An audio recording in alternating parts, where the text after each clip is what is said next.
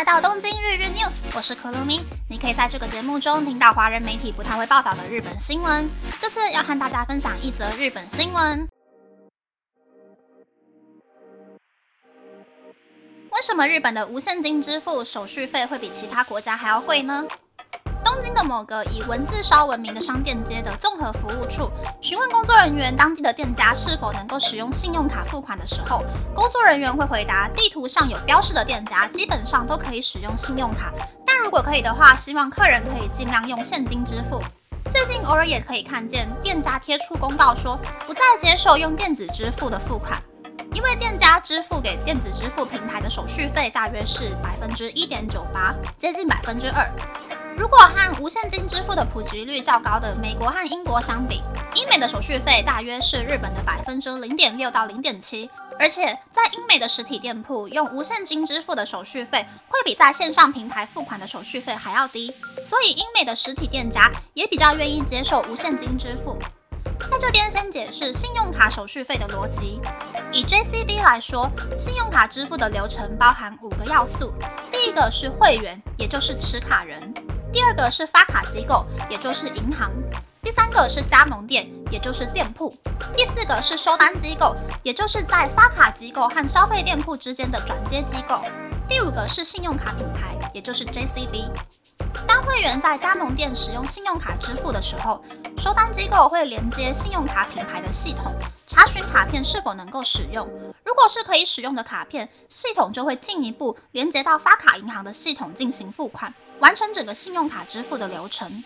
而金额的部分会先由发卡机构将消费全额计算在会员的信用卡账单上，等到会员支付消费金额后，发卡机构会扣除发卡机构的手续费、收单机构的手续费以及信用卡品牌的使用费之后，将余额支付给加盟店，而消费全额减去余额的费用，也就是加盟店所支付的手续费。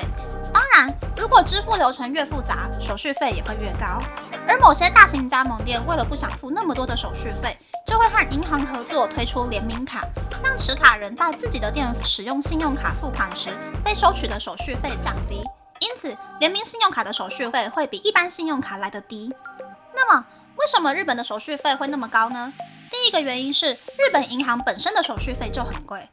第二个原因，也就是最常被人诟病的 KFIS 系统。CT Data 的 KFIS 系统是很多信用卡业者所使用的中继网络。无现金支付业者以及日本政府为了提高无现金支付的使用率，KFIS 在各方的要求下，在去年十一月把系统的使用费降低。英美的无现金支付，比如 Square 或 AirPay，标榜每间加盟店的手续费都一样。但是信用卡的手续费会根据信用卡品牌和收单机构而有所不同，手续费十分的不透明。所以手续费比较高的日本，有一些加盟店就会选择停止接受手续费较高的支付方法，而无辜的消费者就会受到影响，无法自由的选择自己喜爱的支付方式。不过，当日本出现手续费比信用卡支付更便宜的电子支付 APP 之后，信用卡品牌和收单机构也受到了冲击，不得不调整手续费的比例。希望信用卡和电子支付 APP 越来越普及之后，日本的手续费可以变得更便宜，让使用者可以在更多店家使用无现金支付，让付款变得更加方便。以上是这次和大家分享的新闻。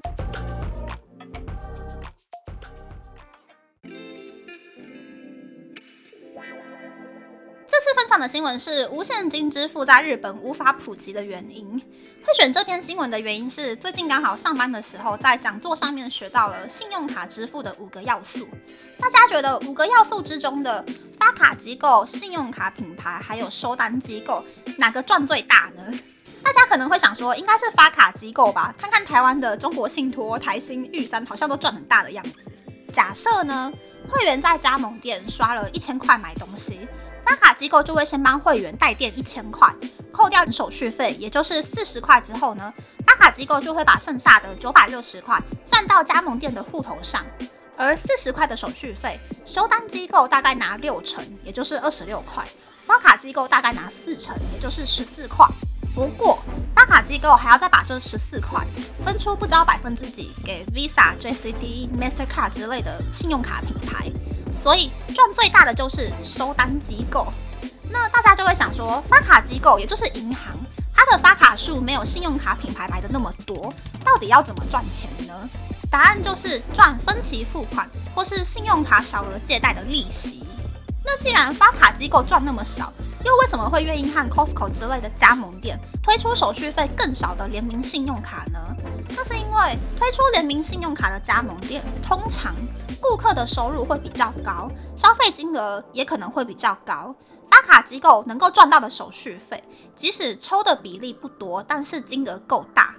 再来是收入高的顾客，通常比较不太会有拖欠卡费，或者是放弃还款、摆烂让银行去承受亏损的风险。银行也会比较乐意去和交易金额大或是顾客收入比较高的加盟店一起推出联名卡。这也是为什么前阵子国泰银行跟富邦银行在 Costco 联名卡上面就是真的你死我活的原因了。不过我现在是用信用卡支付的基本流程去推这些例子，没有考虑到其他的因素。如果有更了解这些流程，或者是对于银行的赚钱手法有更多想法的朋友呢，可以留言补充，大家一起长知识哦。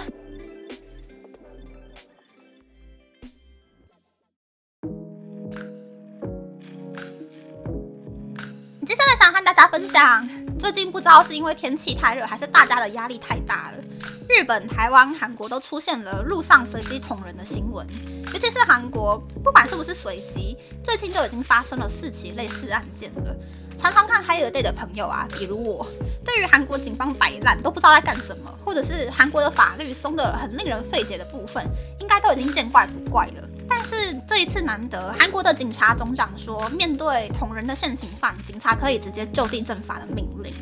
那个大家如果压力大的时候啊，可以暴饮暴食一个礼拜，或者是连续一个礼拜找不同的朋友酗酒喝通宵，又或是在家里暴哭一个礼拜，天天以泪以鼻涕洗脸。但是尽量不要把情绪埋在心里，让那个坏心情慢慢的发酵，尽可能的找一个方法发泄出来，心情会比较轻松啦。那我前面一直讲一个礼拜一个礼拜，原因就是因为，嗯，对身体会比较好一点。变胖的部分呢，也比较容易在冷静下来之后，可以轻松的减下来。而且如果忧郁的状况超过一个礼拜的话，会很难去判断说是暂时性的心情不好，还是事情已经严重到就是有忧郁症的程度。所以不要怕说男人不足很丢脸呐，或者是不想要被当成没担当的草莓族，就硬是逼自己忍下来哦。要适时的去发泄自己的情绪。那么这次的分享就到这边，不知道大家喜不喜欢这样的节目呢？欢迎大家留言和我分享你的想法。喜欢这个节目的朋友，可以在 Apple、Spotify、Google、s o n d KKBox、My Music、First Story、Mixer、Bus 等 Podcast 平台和 YouTube 订阅《东京日日 News》，多多按赞、评分或是填写资讯栏的节目优化问卷，帮助这个节目变得更好哦。还可以在 Instagram 或 Search 追踪《东京日日 News》JJ Tokyo 的账号。拜拜。